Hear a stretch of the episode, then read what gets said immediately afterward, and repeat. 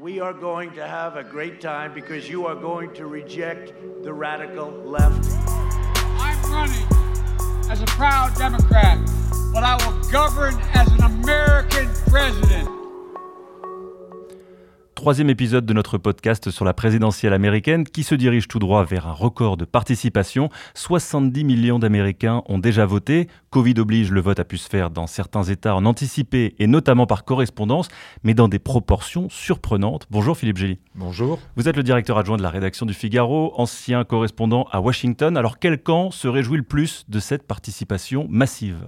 Clairement, les démocrates se réjouissent de, cette participation massive au vote anticipé, à la fois euh, par correspondance et, physique, puisque les bureaux de vote ouvrent dans certains États très en amont du, jour du scrutin, le 3 novembre. Selon certaines études, puisque aux États-Unis, vous savez qu'on s'enregistre comme démocrate ou comme républicain on peut le faire, sur les registres électoraux ou comme indépendant. Donc on sait que à peu près les deux tiers des votants par anticipation sont démocrates euh, un tiers républicain.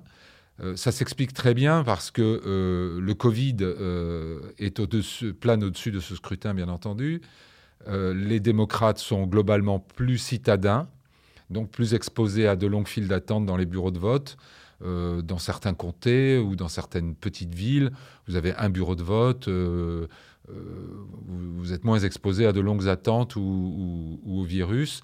Donc, euh, mais ça traduit quand même une, mobilisation assez forte dans le camp démocrate. Euh, et ça inquiète tellement Donald Trump qu'il a énormément euh, critiqué cette organisation du scrutin. il faut rappeler que ce sont les États qui sont totalement maîtres de l'organisation du scrutin, à la fois du dessin des, des bulletins, du mode, l'utilisation de machines électroniques ou pas. Et euh, tout ça dépend des États. Mais euh, Donald Trump a énormément critiqué le vote par correspondance euh, en estimant que ça serait la voie d'une fraude massive, alors que lui-même a voté aux primaires républicaines par correspondance, par correspondance, en Floride. Et il avait dit justement, si le vote par correspondance se euh, maintient dans des ampleurs comme celle-ci, il n'y aura bientôt plus un seul républicain élu euh, dans ce pays. Euh, en 2016, en tout cas, la participation totale avait été de 139 millions d'Américains. Et donc, une semaine avant le jour J, nous en sommes déjà à la moitié, 70 millions. Les analystes tablent sur une participation en hausse de plus de 10 millions d'électeurs. Et la mobilisation est très forte, notamment dans certains États clés où, Philippe, l'écart dans les sondages se resserre entre Joe Biden et Donald Trump. Oui, l'écart a tendance à se resserrer en effet dans, des États cruciaux. Euh, la Floride, euh, évidemment, État crucial par excellence, où le résultat est toujours très serré. Pour l'instant, la moyenne des sondages donne 0,4% d'avance à Donald Trump.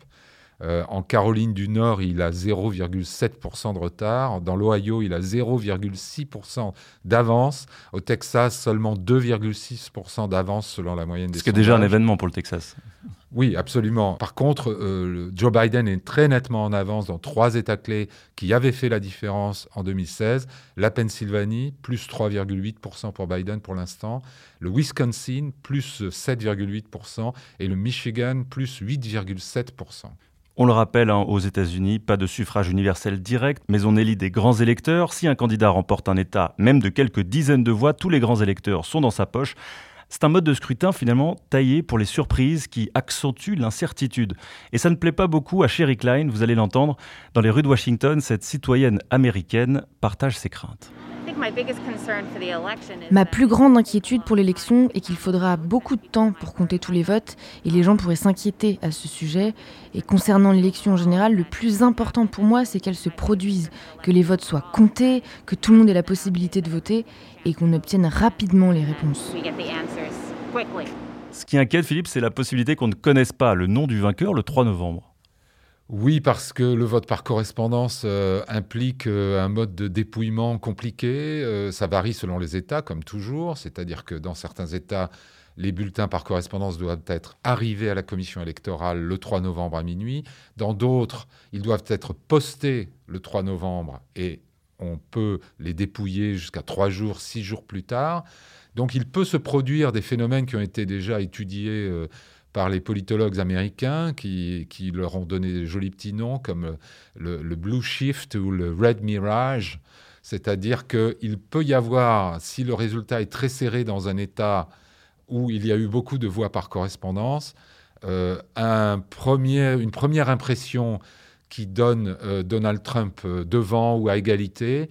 Et puis, euh, dans la nuit, arrivent beaucoup de, bulletins, ou dans les jours qui suivent, beaucoup de bulletins majoritairement démocrates. Il faut bien se rappeler qu'en 2016, pendant la nuit du dépouillement, en Pennsylvanie, Donald Trump avait, au moment où on était allé se coucher vers 1h du matin en Pennsylvanie, Donald Trump avait 65 000 voix d'avance sur Hillary Clinton dans, dans cet État.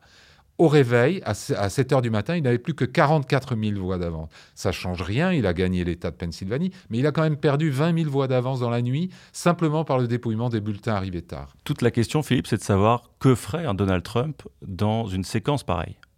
Oui, bien sûr. Euh, Ce n'est pas spécifique à Donald Trump, il faut être honnête. Si un résultat est serré dans un État, que ce soit le président sortant, que ce soit son rival, il y aura des recours il y aura des demandes de recompte. En même temps, ça n'a de sens que si ça peut faire basculer le résultat global. C'est-à-dire que si l'un des deux a remporté tellement d'États que sa victoire ne fait plus de doute, l'autre n'aura peut-être moins d'incitation à se battre, comme l'avait fait Al Gore euh, face à George Bush en Floride, parce que tout dépendait de la Floride, bien sûr.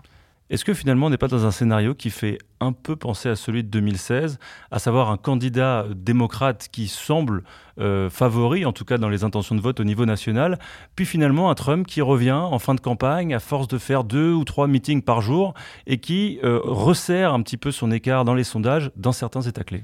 Oui, les démocrates auraient sûrement tort de, de prendre pour acquis un certain nombre d'États. D'abord, les sondages ont une marge d'erreur. Euh, et on voit que beaucoup des chiffres qu'on a évoqués ce soir sont dans la marge d'erreur, bien sûr, puisque la marge d'erreur est en général de 3 4 Donc rien n'est acquis dans la plupart des États dits cruciaux.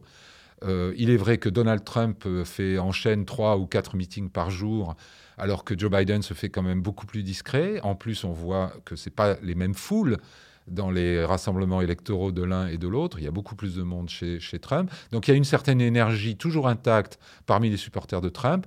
Ce, qui, ce sur quoi table Joe Biden, et ce serait sans précédent dans l'histoire politique récente américaine, c'est qu'un vote de rejet de Trump suffira à le faire élire.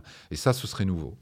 En tout cas, il faudra bien s'attendre non pas à une soirée électorale, mais probablement à une semaine électorale pour avoir les résultats euh, définitifs. Merci à vous et on se retrouve demain pour un nouveau podcast.